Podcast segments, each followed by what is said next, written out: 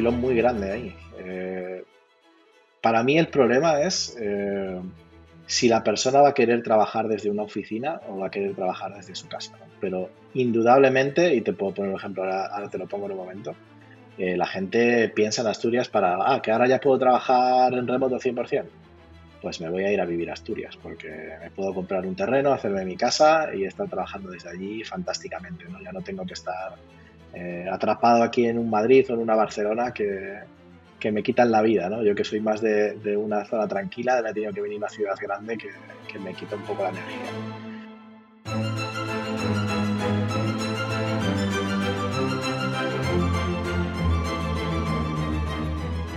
Buenos días, buenas tardes o buenas noches, en función del momento del día en el que escuchéis este nuevo episodio de nuestro podcast. Yo soy Luisma Hernández Valencia, iniciador e impulsor de Asturias Power.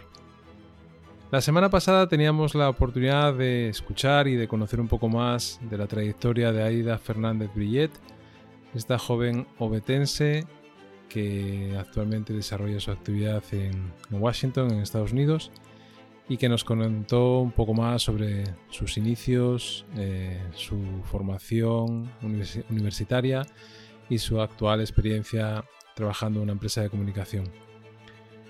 Hoy nos quedamos en ese mismo país eh, y vamos a hablar, vamos a conocer un poco más a Daniel González Rico, que es eh, responsable de estrategia y de operaciones en ese país de una eh, consultora o empresa tecnológica llamada Singular. Seguramente que él nos lo va a definir mucho mejor. Em, con Daniel, pues lo mismo hablamos de, su trayectoria, de su gusto por la gestión de equipos, de los retos a los que se ha enfrentado a lo largo también de su trayectoria por los cambios que ha tenido que asumir, tanto de rol como de países y de equipos eh, pues multidisciplinares a los que ha eh, tenido la oportunidad de dirigir. Y sobre otras muchas cosas que, ambos eh, pues nos gustan y que creo que quedan bastante definidas pues a lo largo de este nuevo episodio. Ya sabéis que soy un gran defensor de, las personas, de, los equipos, de todo lo que eh, ese movimiento puede provocar dentro de una organización, pero también dentro de la vida individual de, cada uno de nosotros. Así que yo creo que la, conversación con Daniel va a ser muy inspiradora para, muchos eh, de vosotras y de vosotras, ya que lo que plasma en ella, eh, aparte de ser muy humano, es muy Em, está muy vinculado con esa eh, generación de, buen ambiente, de, generación de equipo eh, para poder trabajar mejor. Sin más, eh, simplemente daros las gracias por la, por la acogida que ha tenido el, anterior podcast después de una temporada sin, emitir, sin grabar. así que siempre se agradece que volváis a, a coger con con fuerza estos episodios y animaros a, pues a seguir eh, compartiendo, a seguir difundiendo estos episodios a la medida de lo que podáis y de lo que nos ayudéis para poder llegar a cuanta más gente mejor y que, nuestros podcasts pues vayan cogiendo pues cada, cada vez más, más audiencia, ¿vale? Así que nada más, empezamos.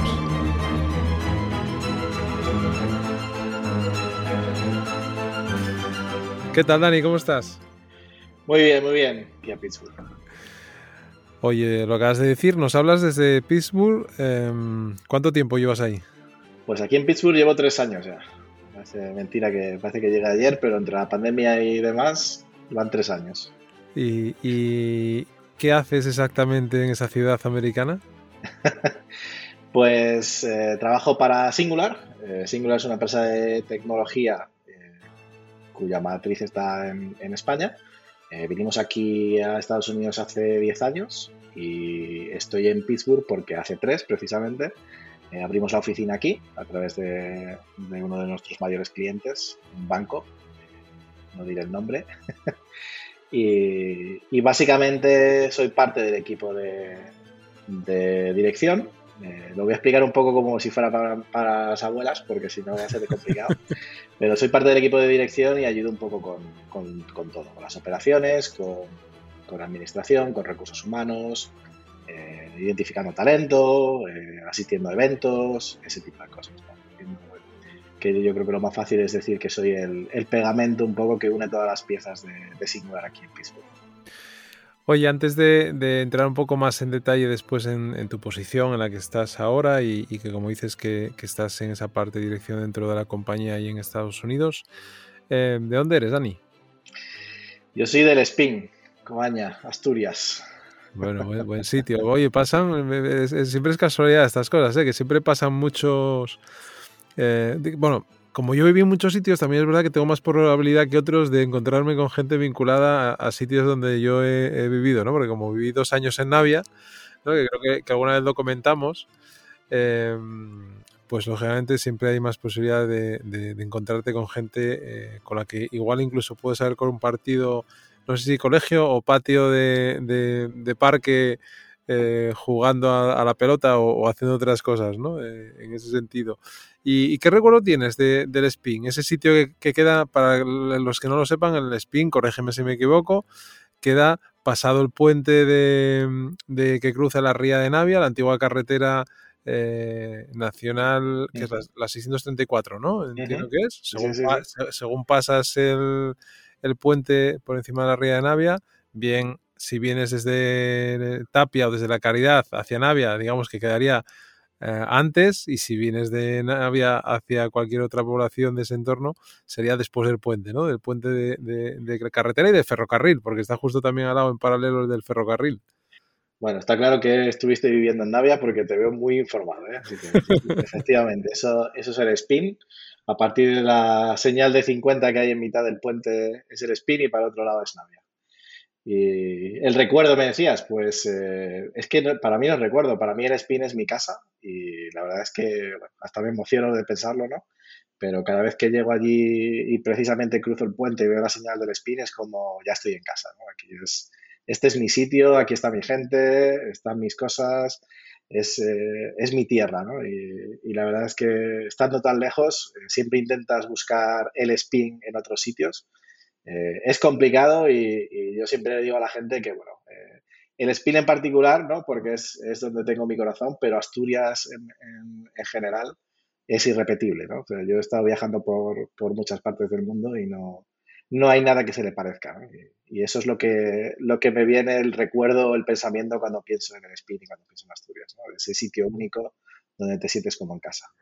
Hace poco estuvo, estuvo aquí en el podcast también Sergio, no sé si, si lo conoces o si tienes la, ocasión de conocerlo, que está en, Amazon en, Canadá.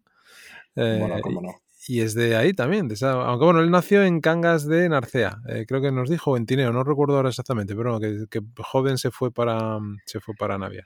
Sí, yo creo que somos todos inmigrantes, ¿no? Yo si te cuento un secreto también, eh, yo realmente soy nacido en, en Madrid, eh, la que es del Spin 100% es mi madre y, yo me fui para el Spin con, pues creo que tenía dos años cuando, cuando fui para allá, ¿no? Por eso yo me siento del Spin y no madrileño, pero bueno, siempre hay, gente que me pica con eso. ¿Y, qué recuerdos te trae esa infancia en el Spin, en Navia, en el cole? ¿A qué te lleva? No, me digas que a la poza y a, y a, la playa, ¿no? Eh, pero bueno, que también podría pues ser, ¿eh? También podría ser. Pues podría ser, quizá eso sea más en mi, en mi etapa ya de instituto, ¿no? Porque el instituto sí iba, sí iba a Navia, pero, pero antes de todo eso, en, en el spin tenemos el pantalán, eh, que es eh, donde acababa el teleférico de cuando estaban construyendo los embalses.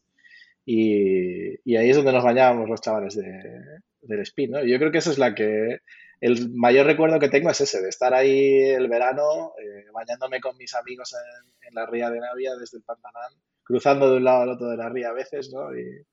Y, pasando ahí muy, muy buen verano. Yo creo que eso es, es mi recuerdo más marcado, ¿no? Oye, y una vez que, empiezas a estudiar, que vas al, al, instituto, me imagino que fuiste ahí al instituto público, el que queda ahí encima, arriba de la parte alta de Navia, cerca de, del colegio público, yo creo que está uno enfrente del otro, y después está, recuerdo, la, estación del tren anda por allí, por allí cerca también. No, ahí. ¿No? Eh, esos, esos colegios, esos son los dos colegios, yo creo. Igual era instituto antes. Eh, yo fui al, Galileo Galilei, que es el que, es público también, que está en está yendo para la playa. Está donde está ah, el, el, supermercado, creo que se llama Familia está justo ahí, que está, están los astilleros también. Y Sí, yo creo que ese, no, sé si estaba cuando yo vivía o fue posterior, porque había un instituto que quedaba arriba, pero yo creo que el instituto era público también. Puede ser, ¿eh? puede ser. Yo creo que este, vamos, este no tiene mucho tiempo porque precisamente yo estaba estudiando EGB en Harrio eh, y, y, pasó lo, de que, oye, ahora empieza la ESO, ¿qué quieres hacer? ¿Quieres cambiar de EGB a ESO? Yo dije que no, que me quedaba en EGB y, y acabé hasta octavo de EGB y luego, claro, tenía que hacer tercero y cuarto de la ESO. Y eso es cuando, cuando abrieron el instituto y ya fui para, para Navia. ¿Porque de qué año eres tú, Dani? Yo soy del 82, como naranjito. Vale, tú eres como mi hermano, un poco más joven que mi hermano, sí, sí. Dani nació también por esa época. Bueno, joder, sois unos yogurines, cago en la leche. 40 años hago este año, ya no sé qué, no sé qué pasa. Se pasan los años volando. Oye, y, cuando estabas en el instituto, em, ¿qué, pensabas eh, estudiar o qué pensabas ser de mayor? ¿Hacia dónde ibas a cabeza? Pues eso, es una buena pregunta, porque hasta ese momento eh, yo tenía muy claro que lo que quería era, estudiar informática. ¿Por qué? Porque mi abuelo compró en su momento un, un CPC 464, de esos que tenías que meter el cassette y se pasaba horas cargando. Y ahí fue donde aprendí a programar. Eh, pillaba los, los, libros que tenía él de Basic y hacía ahí copy-paste, ¿no? Copiaba y pegaba de lo que ponía en la página y, salían cosas ahí en la pantalla y a mí eso me, apasionaba. mi madre me apuntó a una academia en, Navia, a Chapuli, para que aprendiera a programar ya en serio. Eh, también me apuntó a una academia de inglés en Navia con, Manuel Vidal para que también tuviera esa parte del inglés que la tecnología luego es súper importante.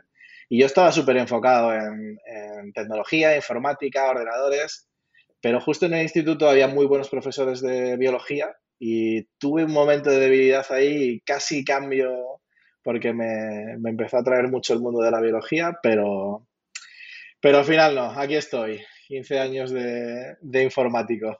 Bueno, hombre, la biotecnología también podría haber sido un buen camino, ¿eh? Porque tiene, sido, hubiera sido. tiene su recorrido también, lógicamente. Oye, entonces eh, eh, tomas esa decisión de seguir por la rama de, de informática y, y, empiezas en la Universidad de Oviedo, ¿no? Eh, a estudiar. Sí, me voy a Gijón porque era donde iba todo el mundo. Eh, bueno, también porque la fama es muy buena, ¿no? La Universidad de Gijón, yo creo que, o de Oviedo en general, eh, para informática es, es, de las mejores de España, yo creo, y si no estoy equivocado, seguirá siéndolo. Eh, toda la gente que conozco que ha salido de ahí sale súper preparada. Y para allí que fui con toda la ilusión, una persona de siempre notables y sobresalientes, pues la verdad es que me di un poco un golpe de realidad porque para ser tan buena la gente que sale de ahí, pues es una, es una universidad muy dura, ¿no? Es, es, muy estricta, es muy, muy centrada en las cosas básicas de matemáticas, física y demás que son tan importantes para luego eh, tener un conocimiento más amplio de, de, todo lo que viene detrás. Y estuve dos años en, en Gijón y no pude con aquella bestia eh, y tuve que cambiar un poco el ritmo y, me fui a Salamanca. Un compañero, un amigo de, Coaña, eh, David, pues me recomendó que la Universidad Pontificia de Salamanca estaba muy bien, que, que, le diera una prueba y para allá que fui, y ahí sí que año por año, los cinco años de carrera los saqué sin ningún problema y, muy contento, echando un poco de menos la tierra, pero, bueno, Salamanca tampoco está mal, ¿eh? Eso es. Salamanca no estuvo nada mal tampoco. No está mal, no está mal. Para, ir a estudiar allí no, no está nada mal. Oye, y, ahí puedes, es decir, eso que acabas de decir de, la dureza de la EPI, en este caso, de la, Politécnica de, Gijón, frente a, seguramente que tampoco te regalaron nada en la Pontificia de Salamanca, pero, pero ¿crees que a veces ese listón, no sé, tan exigente, em, es, es, necesario? No sé cómo, cómo preguntarte esto, porque así parece que, es que el otro es de menos nivel. Eh, no, yo, yo entiendo perfectamente la pregunta porque es una de las preguntas que te haces tú también cuando tomas la decisión. ¿no? ¿Estás, ¿Estás yendo al sitio correcto? Porque parece que aquí es como más fácil, ¿no? No es que sea más fácil, es diferente. una escuela como la de Gijón yo creo que está más orientada a gente con, una cabeza más analítica, con, mucho más centrados probablemente en lo que es el mundo de la programación, si lo queremos ver así, ¿no? y que está muy metido en la tecnología, pero en las tripas. Entonces, tener toda esa base de matemáticas, física y demás creo que es fundamental, sobre todo en los tiempos que corren ahora, que estamos hablando de inteligencia artificial, de Internet of Things.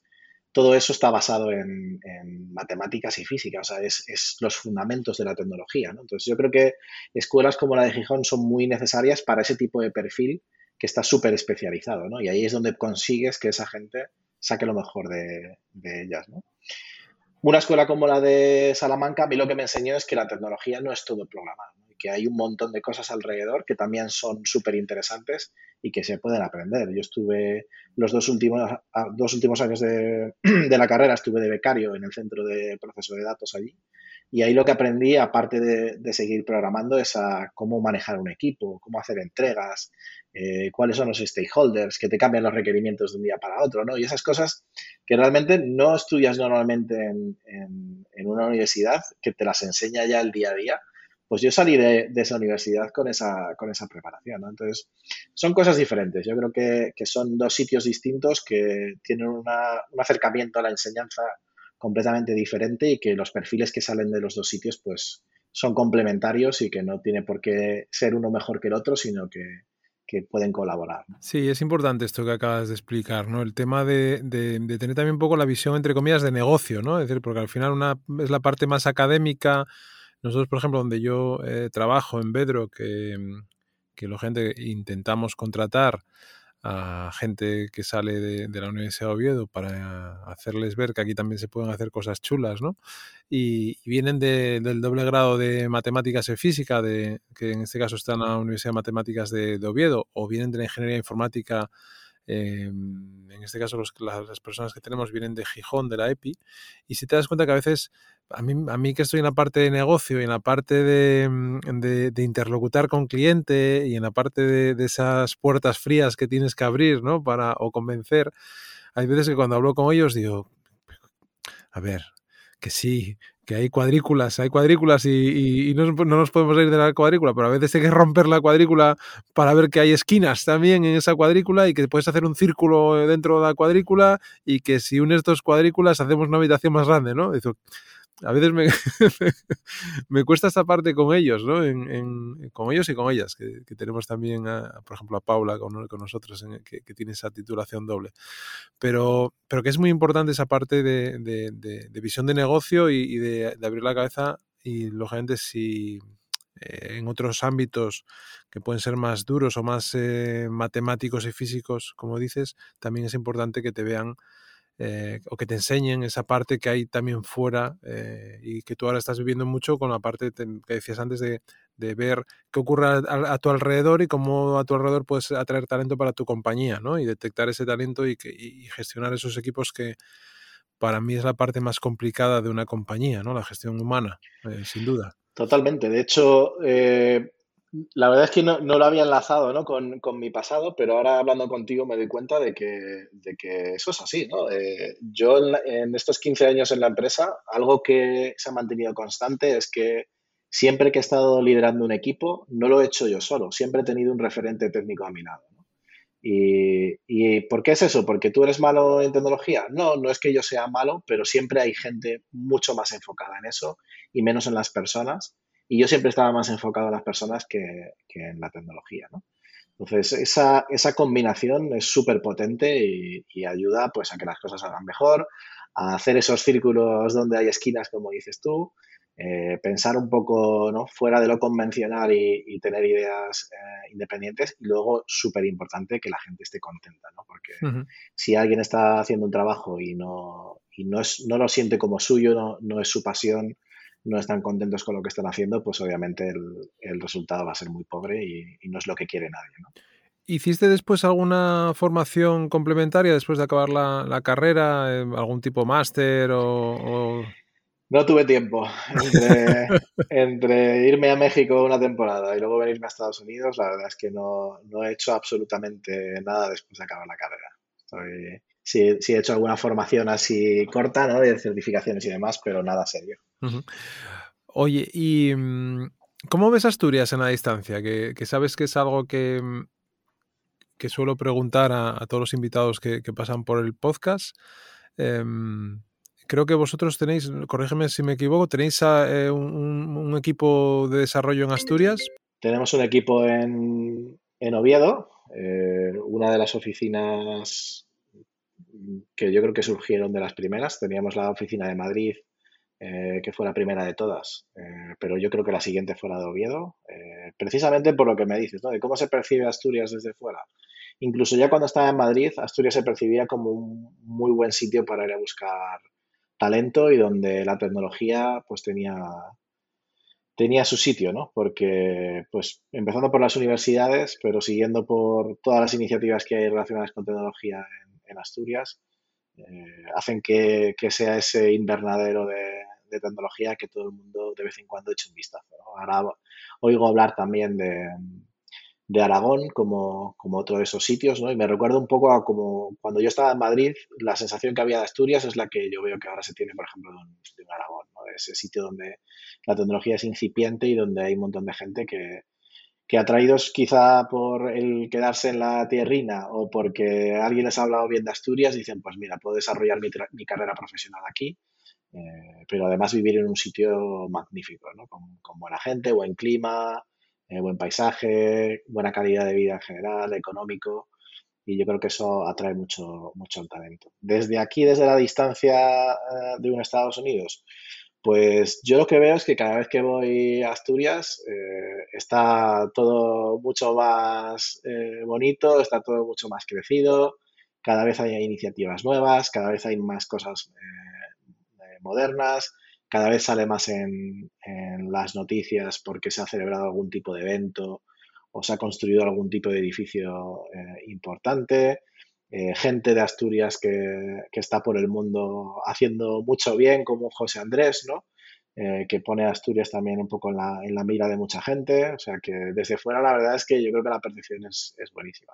Y dentro de, mm, algo que hemos vivido todos en, en los últimos años, como es esta pandemia, que todavía continúa, aunque lógicamente mm, gracias a, la, investigación, a la ciencia y, a esas vacunas que todos, todos hemos recibido, o algunos hemos recibido, em, ¿cómo ves esa situación ahora de, mm, de, nuevos, de nuevos ámbitos de trabajo, de nuevos espacios de trabajo, de personas que, por ejemplo, desde Asturias pueden estar trabajando para una compañía como la vuestra en, Estados Unidos o para otra tecnológica o para otro eh, negocio sector. ¿Cómo lo estáis viviendo vosotros y cómo lo ves desde el punto de vista desde Asturias? Si crees que eso también puede ser una oportunidad que deberíamos explotar de una manera más, entre comillas, estratégica. Sin duda, o sea, yo creo que eso hay un, filón muy grande ahí. Eh, para mí el problema es eh, si la persona va a querer trabajar desde una oficina o va a querer trabajar desde su casa, ¿no? Pero indudablemente, y te puedo poner un ejemplo, ahora, te lo pongo en un momento, eh, la gente piensa en Asturias para, ah, que ahora ya puedo trabajar en remoto 100%.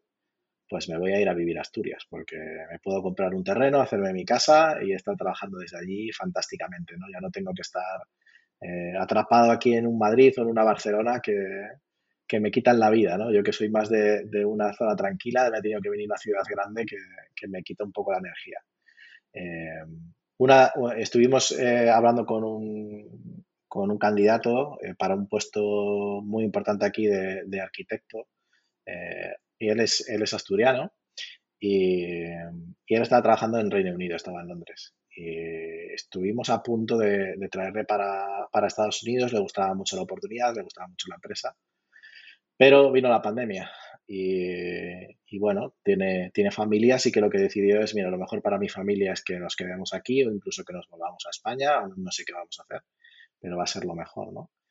Bueno, dos meses después nos dice que muchísimas gracias por la oportunidad, pero que al final su empresa de UK ha decidido que puede trabajar desde Asturias sin ningún tipo de problema y que lo que va a hacer es irse para Asturias y trabajar desde allí, ¿no? O sea, que incluso esos perfiles que son más complejos, eh, más altos, eh, ya tienen esa flexibilidad. Pues si esa gente tiene esa flexibilidad, el resto es que, es que la da por, sentado, ¿no?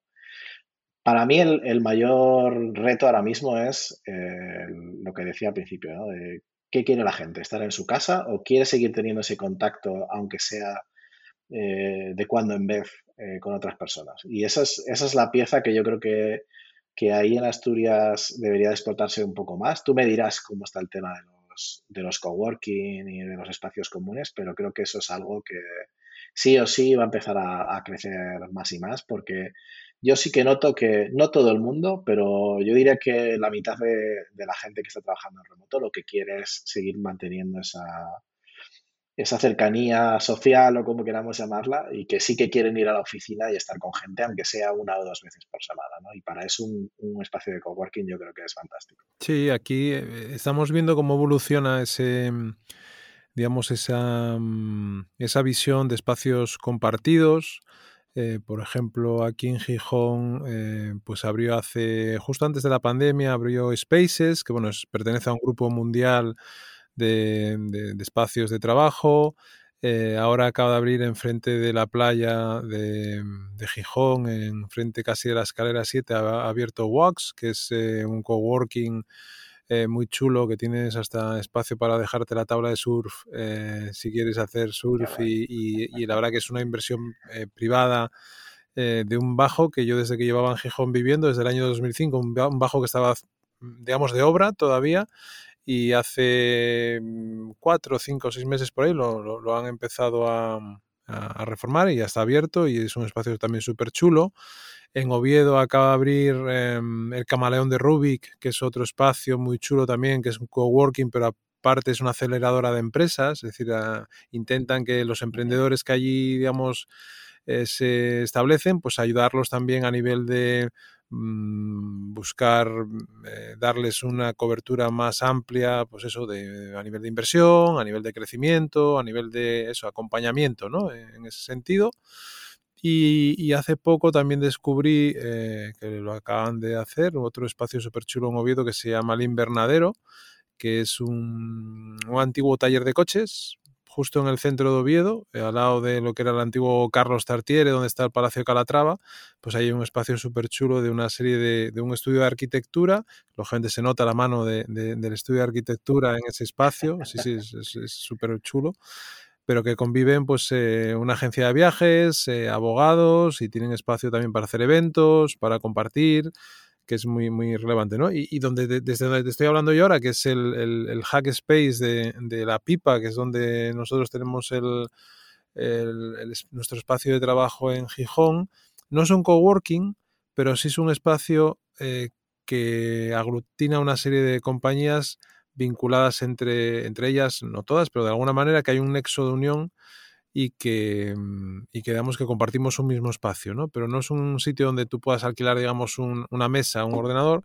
sino lo que se genera, digamos, es un ambiente de trabajo en, el que distintas compañías comparten ese espacio y, y también generamos entre todas, pues, eh, distintos eventos, ¿no? De, de, sobre todo que nos ayuden a, a compartir conocimiento, ¿no? a, gestionar y que también el propio espacio en sí, como el resto de estos que te acabo de mencionar, digamos, es más peculiar porque es un antiguo merendero, es un espacio rehabilitado para un nuevo uso y, que de por sí ya tiene su propia personalidad, ¿no? No es irte a meterte a una oficina de cristal como puedes encontrar en cualquier parte, parque tecnológico, sino que estás en un espacio eh, diferente, que eso también a la hora de atraer ese talento y de tener ese talento contigo, eh, ayuda, ¿no? Porque, digamos, tienes otra historia, cuentas otra historia diferente, ¿no? Y, como bien sabes, también en esa parte de diferenciación de los proyectos, eso es, eh, es importante, ¿no? Em, oye, y, ahora en tu evolución dentro de, esa consultora en la que estás trabajando de Singular, eh, ¿cómo llegaste a ella? Em, ¿Cómo has ido creciendo? Eh, bueno, mira, una curiosidad, ayer daban el premio Príncipe de Asturias de, ciencia, creo recordar, se lo daban a, los, uno de los, digamos, a, son a tres o cuatro profesionales del mundo de la inteligencia artificial, uno de ellos es el fundador de, mm, de DeepMind. Eh, con lo cual el, año que viene, bueno, a finales de este año, porque los premios entregan en octubre, tendremos aquí eh, a, estas personalidades que vienen de, esa, de ese ámbito de investigación del, del de Deep Learning, por ejemplo, ¿no? Eh, que es un poco donde ellos han, evolucionado más esa, ese desarrollo tecnológico. Cuéntanos un poco sobre tu trayectoria. Pues mira, antes de, antes de empezar con lo mío, me viene bien que, hayas mencionado esto el tema de la, inteligencia artificial porque has dicho esa consultora para la que trabajas, ¿no? Y seguro que si, me, si, te oyen mis compañeros de comunicación van a decir que no somos una consultora. Y, sí, o sea, yo creo que en esencia eh, se puede decir que somos una consultora porque yo creo que el core de nuestro negocio es el desarrollo de software a medida para, para nuestros clientes, pero eh, sí que nos consideramos una empresa de tecnología y no una consultora por temas como la inteligencia artificial. ¿no? Tenemos un equipo muy, muy potente donde probablemente, no sé si la conoces o no, pero es, bastante mediática. Tenemos a, a Nerea, Luis, eh, que también, bueno, eh, es, es, conocida por las altas esferas y ha estado también por aquí Estados Unidos ayudando incluso al, al FBI con temas de ciberseguridad. O sea que sí que tenemos una variedad de, de, equipos que se dedican a otras cosas que no son una consultoría y que nos hacen sentirnos un poquito más eh, diferentes al, resto de empresas. Y enlazo eso con, con, mi, con mi, trayectoria. Eh, pues sí, eh, llegué a Singular pues como cualquier otro recién terminado la carrera. Te pones a hacer entrevistas. yo tenía familia en Madrid y era como, bueno, pues eh, yo no quiero quedarme en Asturias, yo era muy echado para adelante y lo que quería era salir y conocer otros sitios, ¿no? Ya había estado en Salamanca, como, como decíamos antes, y me había gustado mucho la experiencia, pues era un paso más, ¿no? De irme a una gran ciudad y ver cómo era aquello. Y estuve haciéndome entrevistas en Madrid, pues yo creo que todo un mes de agosto, con mi único traje que tenía de, de pana. Imagínate con un traje de pana en agosto en Madrid, pues cómo fueron esas entrevistas pero algo debe de ver la gente de, Singular en mí que, me llamaron, me hicieron una oferta y la verdad es que de todas las empresas con las que me entrevisté eh, fue la oferta que más me gustó.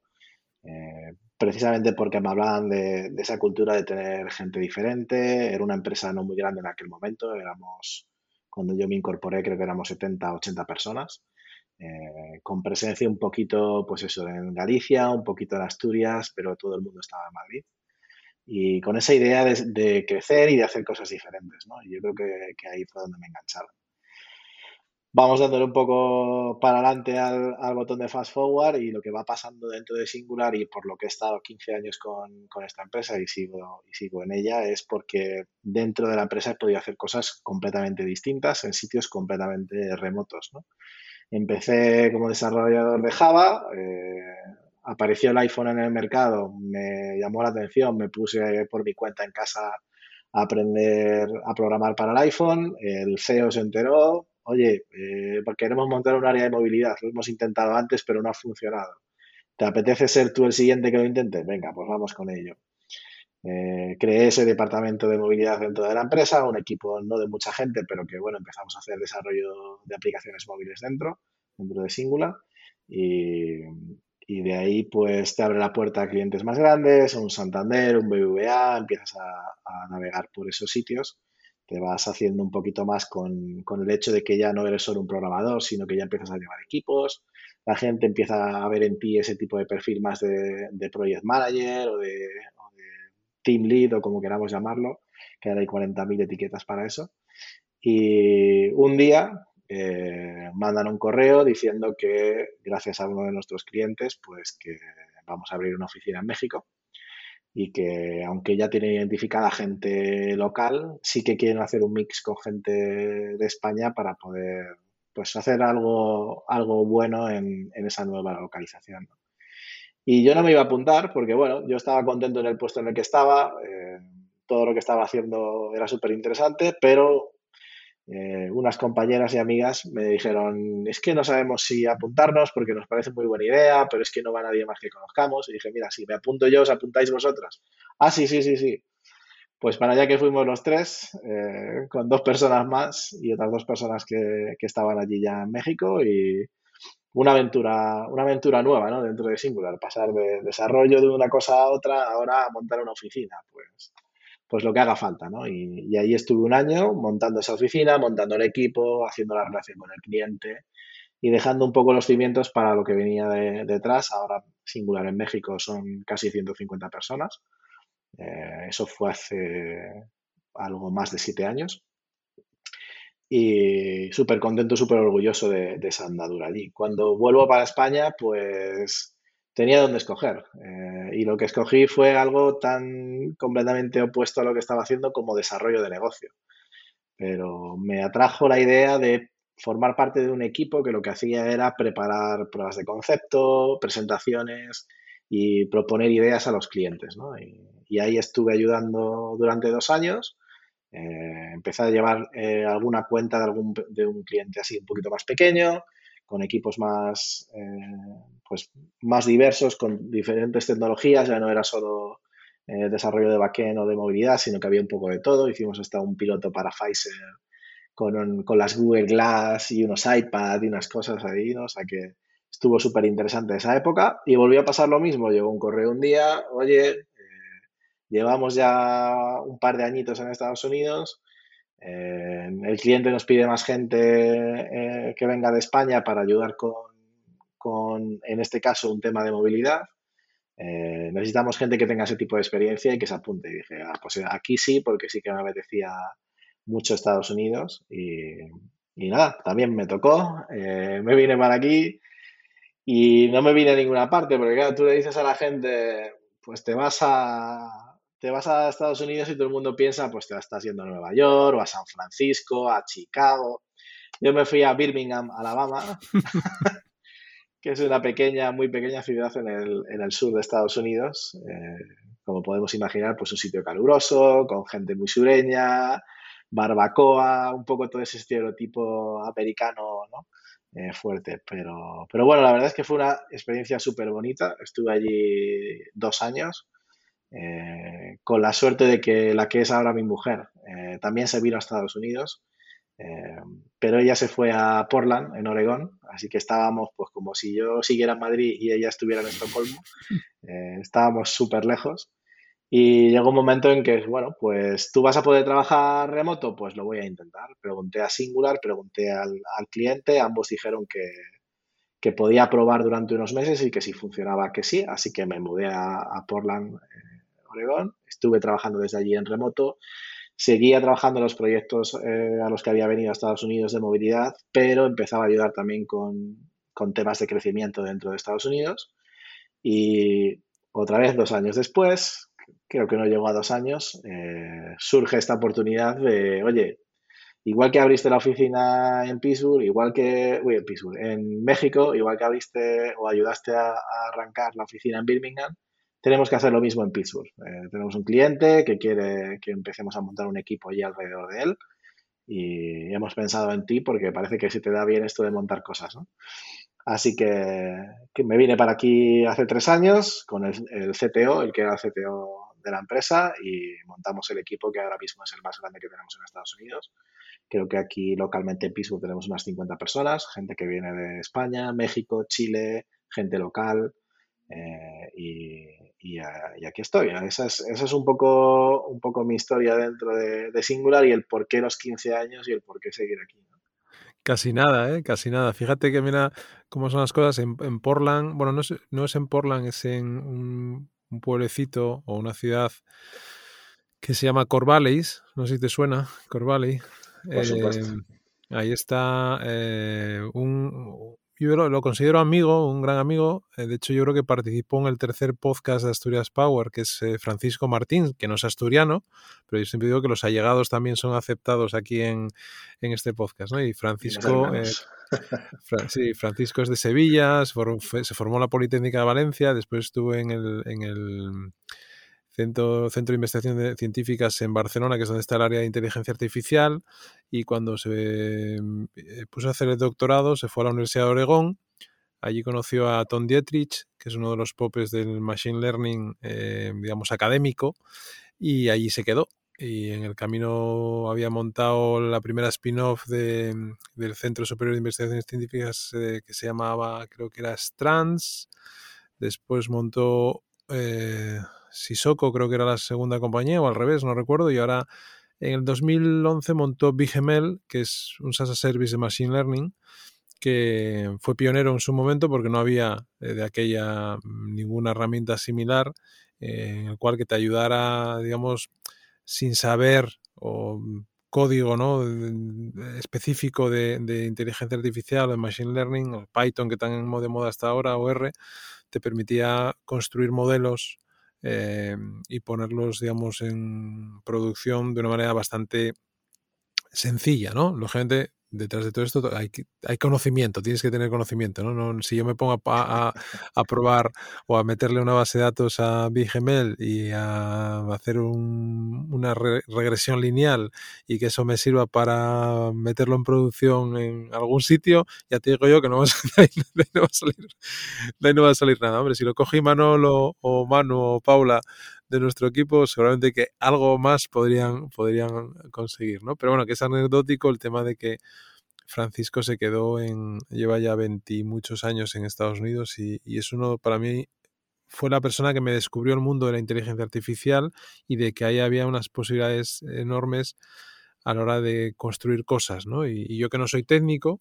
eh, me, tocó crear una, en una compañía anterior en la que trabajaba, me, me, me creó, o sea, me tocó crear un, pequeño departamento de inteligencia artificial, em, bueno, de datos, dejémoslo ahí. Por la inteligencia artificial ya sabes que es como muy, muy rimbombante, hay mucho hype alrededor. simplemente intentar construir un, departamento que trabajara el dato de otra manera y que ese dato trabajado de otra manera eh, permitiera a eh, la gente productivizar cosas o, dar un mejor servicio al cliente o ayudarle a mejorar procesos o, lo que fuese, ¿no? Lo que tocas. Pero bueno, que hay ahí, lógicamente, un, un recorrido muy grande. Oye, ¿y, hacia dónde vas ahora? Me gusta que me hagas esta pregunta, ¿no? Como, se suele decir. Pues, eh, sinceramente, no lo sé. ¿Y eso es malo? No. yo creo que es porque seguramente, perdona que te interrumpa, seguramente que estás en la mejor época de la vida. Probablemente. Mm, con 40 años, con 40 años, con, todo ese aprendizaje que tienes detrás, con toda esa experiencia de abrir, de empujar, de dar forma a las cosas, no sé, a mí me da la sensación de que es el mejor momento de una persona a nivel profesional, ¿eh? y, y seguramente que personal, seguramente que también, no sé, por lo menos la madurez, ¿no? Estás en un momento yo creo que pleno, ¿no? En esa, en esa edad. Sí, eh, te iba a decir, a nivel personal, lo siguiente es, eh, nos va a tocar mudarnos otra vez. Eh, nos queda un año aquí en Pittsburgh. mi mujer se, se, dedica a la investigación y ya es su turno de escoger a dónde nos vamos, porque la última vez ella se vino a Pittsburgh porque yo, yo tenía esta oportunidad tan buena aquí. Ahora le toca a ella escoger y, está precisamente pues haciendo entrevistas para, para, ver a dónde nos vamos. ¿no? Y, y eso personalmente yo creo que es el siguiente reto de encontrar esa nueva, nueva casa. Probablemente ahora ya sí será la casi definitiva. No quiero decir definitiva porque hemos dado muchas vueltas por Estados Unidos y parece que nos gusta, ¿no? que, somos un poco masoquistas. Pero sí para quedarnos unos cuantos años allí, probablemente pues ya tener nuestra casa, eh, montar una familia y, todo lo, lo, estándar, ¿no? el paquete básico. ¿no? Así que por ese lado yo creo que ese va a ser el siguiente paso y, profesionalmente, eh, pues esperar a la siguiente oportunidad que pase por delante de, mí dentro de Singular. Ahora mismo estoy empezando a colaborar en, pequeñas cosas que, hemos puesto en marcha en el último año. Eh, estamos intentando traer cosas que estamos haciendo en España eh, para aquí, pues hemos empezado muy fuerte con QA en España, no un QA tradicional manual, sino temas como contract testing y demás, que nos están abriendo muchas puertas aquí también en Estados Unidos y estamos, estamos arrancando ese tipo de, iniciativas aquí, o sea que puede ser que por ahí venga algo que a donde yo me pueda subir y que, y que donde pueda aportar. Eh, personalmente he montado una iniciativa de formación interna para la gente que, que se nos queda un poco flojas en el proceso de, entrevistas, pero que nos gustaría que fueran parte del equipo porque encajan perfectamente, pero como que les falta ese poco de, si tuviera un poco más de experiencia en esta tecnología, eh, nos encajaría perfectamente. O incluso gente que hemos contratado y están esperando para, arrancar el proyecto, pues en ese tiempo, en ese impasse que hay, eh, pues que puedan seguir formándose y creciendo como profesionales. Hemos montado una iniciativa que le hemos llamado Singular Academy, que ahora se llama Singular Labs, porque Academy parece que suena como muy académico y esto es más de, temas de autoformación. para que la gente tenga una serie de materiales, una infraestructura y demás, y, sean ellos los que, los que hagan sus, sus, cosas ahí, ¿no? Y pues eso puede ser algo que también empieza a crecer en el corto plazo y donde, donde me pueda sumar, porque bueno, al final puse la semilla, pero como últimamente yo pongo la semilla y luego ya llamo a los jardineros para que, para que lo sigan creciendo. Eh, y hay temas de, talento que también estoy explorando. Precisamente antes de, hablar contigo, estaba hablando con el equipo de, media eh, de, una de las iniciativas que tienen allí en España, poder traerla a Estados Unidos, de, crear algún tipo de evento que nos sirva para, para traer al talento ya local, eh, no, no tener que depender no depender porque tampoco es así, pero eh, no tener que tirar tanto del talento que viene de fuera y poder empezar también a tener un núcleo de gente local que, que nos dé estabilidad y que nos haga crecer en, otros sentidos. Así que yo creo que por ahí van a ir los tiros. Eh, tecnología, personas y viajes. Es un poco mis tres, mis tres eh, constantes en la vida, ¿no? Fíjate que de todo eso que dices, que, que pinta muy bien, a mí lo que más me gusta es la parte de, de la formación y la de construir desde, desde dentro, ¿no? El hecho de, de mm, tener la posibilidad de estructurar un plan eh, formativo para tanto para los nuevos como que seguramente se evoluciona en otras direcciones para los que ya no son tan nuevos y para los eh, que ya son más veteranos, ¿no? O más seniors, porque el recorrido que hay es, es tremendo y la gente quien mejor conoce la casa sois vosotros y a la hora de construir eso, pues lógicamente si, si la cultura está bien definida, que después de los años que llevas ahí quiere decir que sois una compañía que seguramente cuida mucho esa parte, eh, que lo, que decíamos al principio también, que es una, para mí me parece lo más complicado, una del crecimiento de una compañía, es decir, cuidar a todas esas personas y darles un plan de carrera y, y que se sientan parte de ese crecimiento, etcétera, etcétera, etcétera. Yo creo que para mí pensando en Asturias Power, siempre lo digo, algunas veces lo comento, que si tuviera que escribir una carta eh, a los Reyes Magos, una de las cosas eh, que más me gustaría sería construir algo que tuviera que ver con la formación. Eh, con la formación, no sé si en tecnologías exponenciales, como se llama ahora, o, en algo que fuera muy transversal al momento tan brutal que estamos viviendo y que nos permitiera tocar, digamos, todas las fases de edad, ¿no? Es decir, yo que tengo una a Marta que tiene 12 años, em, que desde esa edad que ya empiezan a comprender ciertas cosas y ya empiezan a interesarse por ciertas cosas, incluso antes, pero bueno, esa edad, a partir de los 10 años, yo creo que es cuando un poco se empiezan a dar cuenta de ciertas cosas, hasta mm, llévalo a la edad que te dé la gana, ¿no? Es decir, porque yo creo que aquellos que tengan capacidad de seguir eh, trasladando su conocimiento a los, al resto de generaciones hacia abajo, ahí hay un recorrido también brutal, ¿no? Y, yo creo que eso sería fantástico por la cantidad de profesores asturianos encima que hay fuera y dentro, que tenéis una experiencia brutal en vuestras respectivas especialidades y sectores, y si eso lo incorporas al profesorado de esa futura, llámalo academia, lab o hub o como lo queramos bautizar, eh, yo creo que seríamos muy competitivos a nivel mundial con cualquier espacio de conocimiento que te puedas imaginar. Lo que pasa es que habría que ordenarlo un poco, ¿no?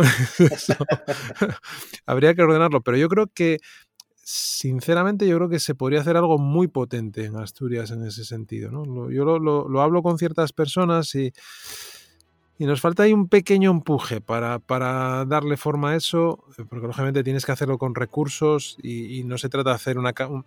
yo lo, denomino, como bien al principio, para, darle un poco de forma a un summer camp de verano, ¿no? Ese sería el germen, pero lógicamente no sería un, solamente un summer camp, ¿no? La idea es pensar en, en hacer algo muy grande a nivel europeo, ¿por qué no? Y mundial, ¿por qué tampoco? ¿no? Al final yo creo que las cosas las hay que pensar a veces un poco en grande, cosa que no solemos hacer aquí en, esta tierra, por desgracia, ¿no? Pero bueno, ahí hay una, oportunidad que la veo muy clara y que ojalá podamos algún día poner ese granito para, por, lo menos que prenda, ¿no? Y que empiece a crecer ese, e, e, esa idea, o algunas otras que hay por ahí en la cabeza.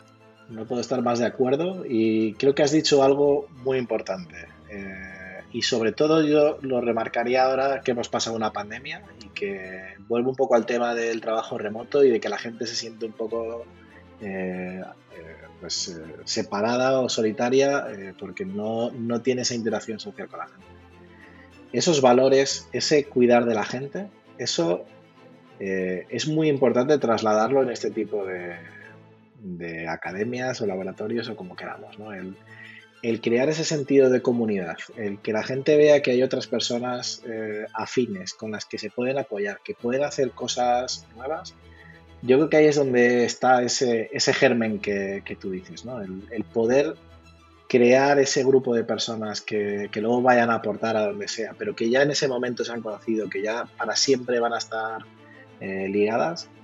Creo que Asturias es único para eso por el tipo de persona que hay en Asturias. Yo algo que, que, siempre busco, aparte de buscar buena comida y el clima y el paisaje, algo que para mí es fundamental es que la gente eh, sea un poco como somos en Asturias, ¿no? De, ah, que, se te hace tarde para comer, pues siéntate aquí que vamos a comer eh, una fabada y vas a poder repetir tres platos, ¿no? Porque, porque eres mi invitado, ¿no? Y no te conozco de nada, te conozco de hace un momento que estábamos ahí en la, calle, ¿no? siempre hay un buen detalle, siempre todo el mundo quiere ayudar, siempre todo el mundo se siente como que es parte de, algo más, ¿no? De, esa comunidad, de esa familia asturiana. Yo creo que eso, el poder trasladarlo a, a ese mundo de la formación y de, y de, la, y de la tecnología, ¿no? ¿Por qué no? Eh, creo, que es, creo que sería diferencial para, para un asturiano. Muy bien, bueno, pues ya hablaremos de esto. Ya hablaremos de esto fuera de fuera Cuando quieras. Cuando quieras, es un tema que me, que me apasiona. Eh, creo que, queda más o menos retratado en, mi trayectoria. Para mí lo, lo, que más me gusta son las personas y el, y el, poder ayudar a la gente a desarrollarse profesionalmente y conseguir nuevos retos es, es algo súper satisfactorio a nivel personal. Muy bien, Daniel. Oye, pues eh, muchísimas gracias por este ratito que, me has dedicado una tarde aquí de, jueves en, Gijón. Eh, no sé qué hora es ahí ahora en Pittsburgh. Pues hora de comer. Aquí comemos pronto, son las doce y media ahora. Eh, y ya empiezo a tener un poco de hambre. buen, buen, momento para, despedirnos y darte las gracias a ti por, por la oportunidad nos ha costado mucho encontrar el hueco, pero yo sabía que como buenos asturianos lo íbamos a conseguir. Muy bien, Dani. Oye, pues eh, como siempre digo, nos vemos en el camino. Muy bien, pues nada, en el camino nos veremos. Un abrazo fuerte. Otro.